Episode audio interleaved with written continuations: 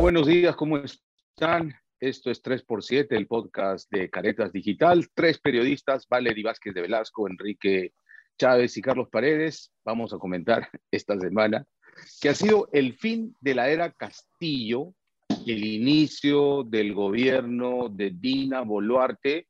Y claro, en el medio, el suicidio político del expresidente golpista Pedro Castillo Terrones. La pregunta que se hace el Perú entero es quién instigó, quién convenció, quién planificó este golpe de Estado, vamos a decirlo, primarioso, que duró apenas 88 minutos y que el presidente no tenía control literal ni de su propia guardia de seguridad, que terminó deteniéndolo cuando intentaba llegar a la Embajada de México para asilarse él y su familia. Pero también se abre eh, la discusión sobre el futuro inmediato del país quién va a presidir el primer Consejo de Ministros de Dina Boluarte, quiénes van a ser sus ministros. Ella ha pedido tregua, ha hablado de un gabinete de ancha base y está conversando con los partidos políticos representados en el Congreso. Todos han aceptado, incluso el fujimorismo.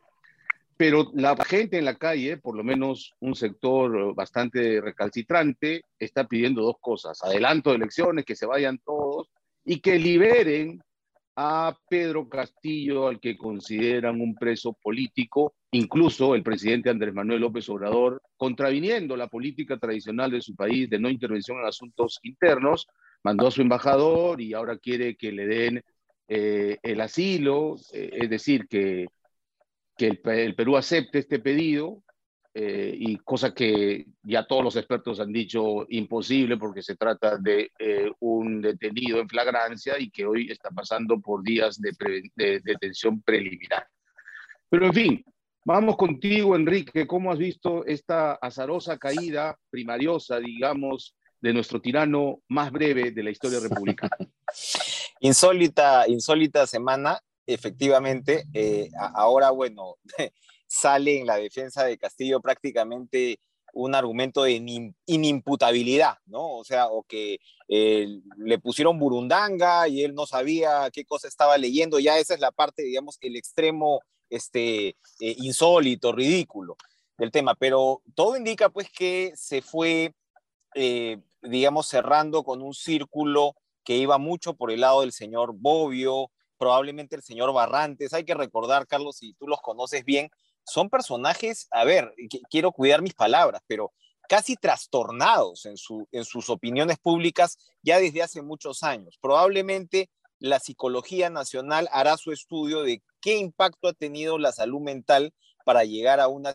Yo de que sí, en algún momento ah. presionaron Sí, no, no, no, porque se cortó un poquito, entonces yo quería decir que también son increíbles cómo han sacado cuerpo, ¿no? Estos personajes, porque así como estás mencionando a Bobbio directamente, Bobbio es el primero que ha dicho que ni siquiera habla con Antauro hace tres años, y sin embargo fue quien entró cuando salió Daniel Barragán diciendo, o por lo menos entre estos rumores, de que había un golpe de Estado cocinándose, ¿no? Lo que hizo la... No, y el que llevó el comandante general del ejército esa mañana, Palacio, ¿no? Este, Supuesto. Para por supuesto, por supuesto, O sea, hay, hay, hay, una, hay, un, hay un punto ahí que, que está por resolver con el ex comandante general, con el señor Córdoba, de hasta dónde llegó y qué papel cumplió Gómez de la Torre, que es lo que también se está señalando, y el resto, el resto de, de, mandos militares. Pero todo indica que en medio de este ridículo, este, en medio de esta opereta, hubo un momento en el cual Palacio, o, o por lo menos Castillo y Bobbio y demás, pensaron que sí iban a tener ese, ese, ese apoyo. ¿no? Hay, hay, hay unas horas claves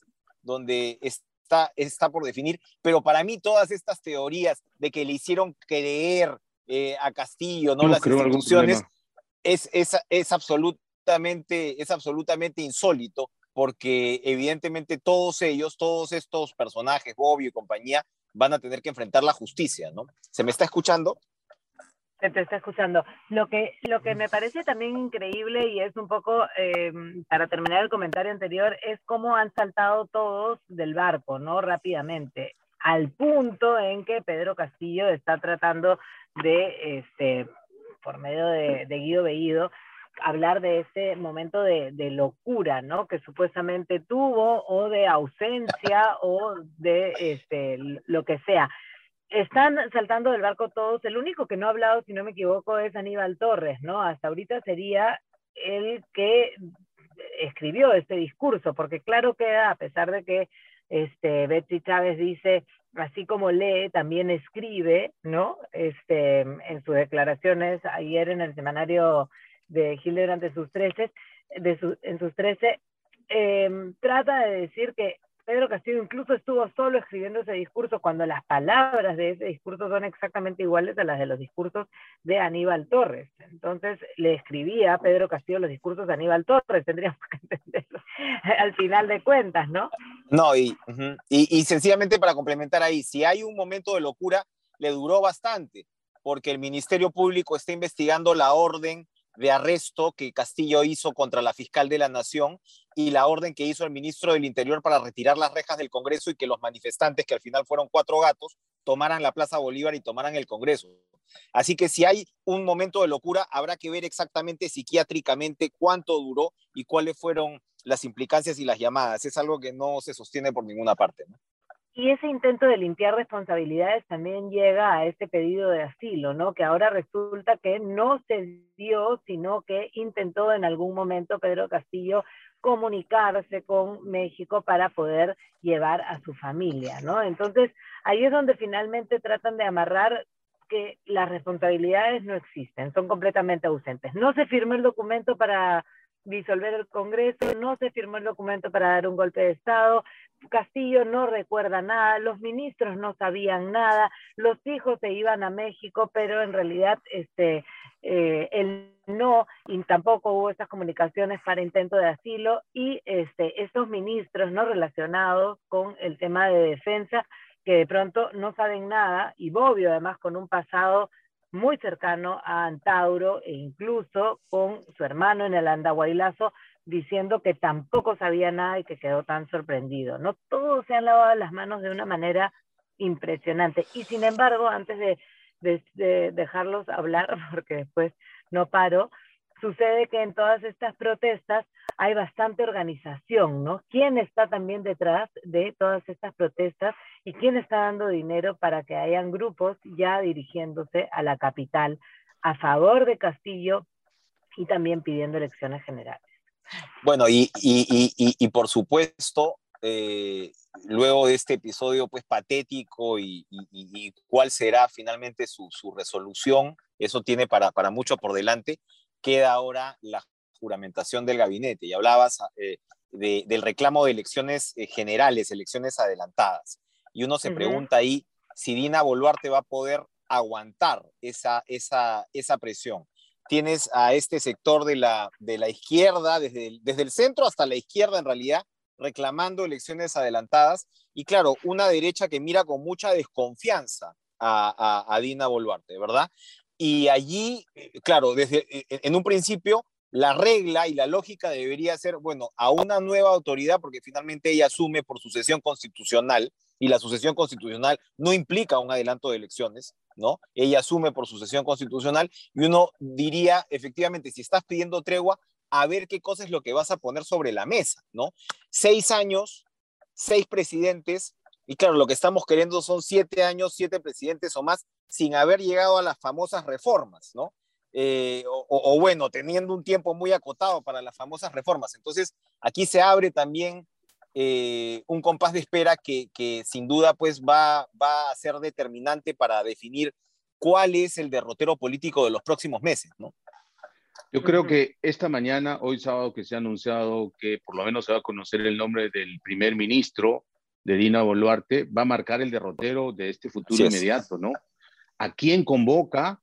Eh, qué eh, experiencia tiene en el manejo, en la gestión pública, que ha sido literalmente abandonada en los 16 meses de Pedro Castillo, y sobre todo, de qué eh, gabinete de ancha base profesional y de consenso se va a hablar, ¿no? Porque, claro, estamos escuchando ruido en la calle y yo coincido contigo que es gente que ya venía apoyando a cambio de prebendas a Pedro Castillo, ¿no? Se me ocurre la señora Lourdes Juanca, Marino Flores y compañía, unido a los reservistas, que cada uno tiene obviamente este, su interés, eh, pero también hay gente que, que legítimamente reclama la libertad de Pedro Castillo, quizá porque está profundamente rabioso o rabiosa porque esto que era la esperanza para ellos, un eh, campesino, un profesor rural, llegase a Palacio de Gobierno para trabajar por ellos, ha sido una decepción total, ¿no? El fraude ha sido Pedro Castillo en Palacio de Gobierno y creo que eh, la duración de Dina, primero, va a depender de ella, ¿no? De qué tan buena o mala gestión haga, cómo recobra eh, la administración pública, la meritocracia, estas islas de excelencia que se habían generado en varios ministerios, MEF, MINCETUR, que ha sido saqueado y destruido por Roberto Sánchez. Eh, y creo que ahí va a depender el manejo político que haga, porque la calle está diciendo que se vayan todos. Oye, un momentito, este, los votos que eligieron a Pedro Castillo fueron los mismos que eligieron al Congreso también, ¿no? Y si se van todos, ¿quién se queda? Claro, ¿y quién se queda a hacer la transición? O sea... El problema que yo estoy viendo es que en todos estos reclamos, en las protestas, se está pidiendo otra movida inconstitucional, ¿no? De alguna forma se está respaldando lo que Pedro Castillo ha hecho y no se está permitiendo que las instituciones sigan, por más de que estén cuestionadas o por más de que no sean del agrado de, la, de las personas, finalmente que hagan su trabajo y que mantengan un desarrollo democrático en nuestro país. ¿no? Entonces, lo que se está pidiendo ahora en contra de Dina Boluarte, que si bien me parece interesante que ella por un lado mencione que el mandato es hasta el 2026 y por el otro diga voy a escuchar cómo es que late la población y qué es lo que se necesita, igual es el mandato que se eligió con Pedro Castillo. Ella no es la vicepresidenta de Keiko, digamos. Ese es el problema que yo creo que se está dando. Eh, hay una desinformación al respecto de quién es Dina Boluarte. Dina Boluarte es la segunda de Pedro Castillo. Si bien después se alejó de Pedro Castillo y se peleó con Vladimir Cerrón, ella era parte, y de hecho hemos hablado acá también de su pecado original, que tiene que ver con la caja de Cerrón en el momento en que estaba en, en el medio de los dinámicos del centro. Entonces, esa, esa situación es la que se tiene que, yo creo que, repetir muchas veces para que las personas no pidan en todas estas protestas algo que puede romper nuevamente con el orden constitucional como lo intentó Castillo. Tocas, un punto muy importante ahí, mencionas el tema de las instituciones, ¿no? O sea, porque a mí sí me ha sorprendido en las últimas horas escuchar no solamente por parte de las protestas, como señala Carlos, y de las personas que pueden estar frustradas con Castillo, y por supuesto de una izquierda que, que, no quiere soltar eh, la, el, el, el, poder y que sostuvo a Castillo a pesar de sus inmensas incapacidades, ¿no? Eh, pero por el otro lado ves sectores empresariales, sectores más a la derecha que están reclamando este adelanto de, de, elecciones. Y yo creo que, que en principio lo que tiene que ocurrir y la situación política, como señalas, también irá decantando y de ella dependerá, pero en principio lo que tienes que hacer es respetar la sucesión constitucional y ver cuáles son las cartas que se ponen sobre la mesa. Hay todo este tema de todo el mundo quiere que se vayan todos. Yo me pregunto, ahorita la gente, después de seis años y seis presidentes, quieren que se vayan todos y entrar a un nuevo ciclo electoral. Eh, suena que pero, pero, la gente quiere chambear, la gente quiere recuperarse un poco económicamente y tomar un poco de respiro. Y yo creo además para darle a la democracia el tiempo de maduración de los líderes, de tener mejores reglas de juego, etcétera, etcétera. ¿no? Entonces, ahí yo creo que hay mucho pescador en río revuelto, ¿no? Sí, claro, porque la pregunta básica es si se van todos, ¿entre quiénes vamos a elegir para el siguiente gobierno? De acuerdo. Y la oferta, la verdad, no hay nada, no hay nuevos liderazgos, no hay visión de país, no hay programas de gobierno, no hay partidos políticos que son la base de una democracia. Tenemos que reconstruir todo, creo yo. ¿Y con qué reglas? ¿No? Hay que hacer reformas mínimas, básicas, porque las que tenemos han demostrado que son realmente eh, inservibles. Nos han traído eh, congresos mayoritariamente opositores al Ejecutivo y esto iba a terminar en colisión sí o sí y ha empezado desde Pedro Pablo Kuczynski el 2016, que tenía un congreso de 73 curules sobre 130 para los fujimoristas, que se envalentonaron matonescamente y complotaron desde el día uno el gobierno de Kuczynski. Y luego vino lo demás. Eh, Vizcarra eh, disuelve un congreso, eligen uno para completar el mandato y es su propio congreso el que lo termina vacando con 105 votos, imagínense. Lo mismo ha pasado ahora. Sí, sí, ahí, ahí nomás meter, meter la cuña de que, claro, estamos hablando mucho de Dina Boluarte, pero ahora toca ver cuál va a ser el papel del Congreso. Cuando hablamos de las reformas, uno dice, oye, el Congreso se debería poner de acuerdo y proponerle al país una agenda de trabajo, digamos, de aquí a un año, ¿no? Por, para, para empezar. Acuérdense que en julio en el Congreso no pasó ni siquiera el retorno a la bicameralidad, es decir, pasó, pero con, con tan pocos votos que se necesitaba ir a un referéndum. Fueron cuarenta y pico votos los que, por los que pasaron.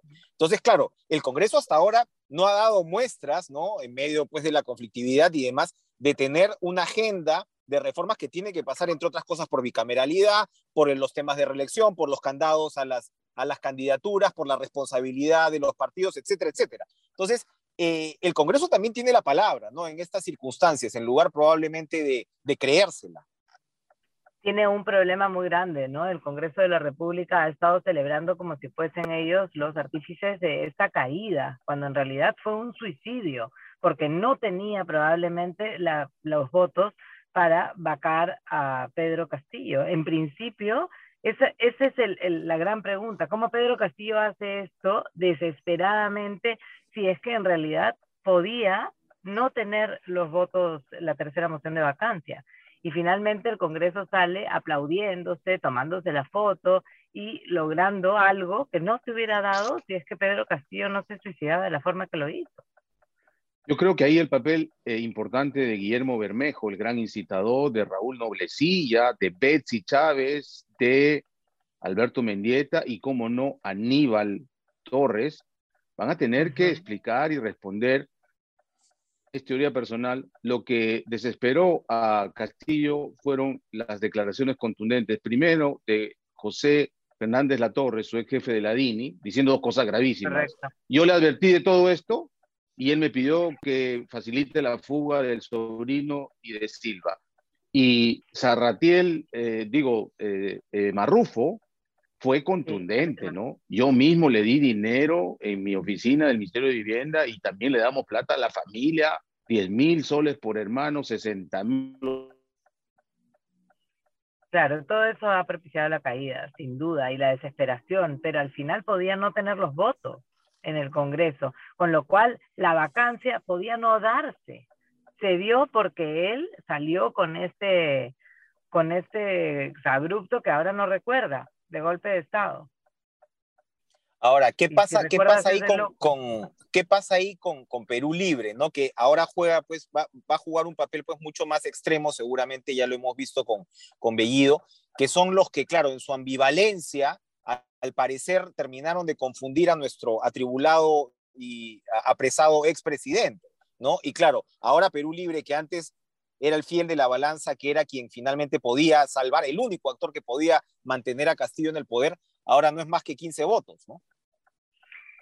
¿Cómo han ido las conversaciones con las bancadas? Pues también a partir de eso, ¿no? Porque los que han salido muy contentos después de hablar con Dina Boluarte no han sido necesariamente los de izquierda, si bien se han mostrado abiertos a una conversación, algunos, hay quienes no han querido ni siquiera entrar, ¿no? A ello. Pasión Dávila decía ayer, yo no reconozco a Dina Boluarte, esa es la posición del bloque magisterial, que es una parte también del bloque magisterial porque también se ha subdividido ahora a partir de la vacancia cuando ellos, eh, algunos votaron a favor y otros en contra de que se vaya Castillo, ¿no? al final yo creo que habrá que ver muchísimo, ¿no? Lo que hemos dicho, Premier por un lado eh, y pues, quiénes son los que se alinean con Dina y cuánto la población permite que esto, esto funcione estas conversaciones en Palacio de Gobierno, eh, los ciudadanos esperamos que sean eh, abiertas, transparentes, de cara a la administración pública, al país, y que no sea otra repartija de puestos públicos, no cuotas de poder para que todos estén contentos, no pasa nada y juntos nos vamos hasta el 2026. Creo que eso sería pernicioso para Dina y sería el inicio de su caída, ¿no? Bueno, y creo que no tenemos más, más tiempo en este podcast accidentado de mi parte, fuera de Lima, a veces interrumpido, pero los esperamos como siempre el próximo sábado, quizá ya para comentar pormenores del gabinete Dina Boluarte y de esta nueva etapa en nuestra accidentada democracia de los últimos años. Nos vemos entonces hasta el próximo sábado. Chao. Nos vemos y ojalá las protestas no sean muy fuertes. Adiós. Buen fin de semana.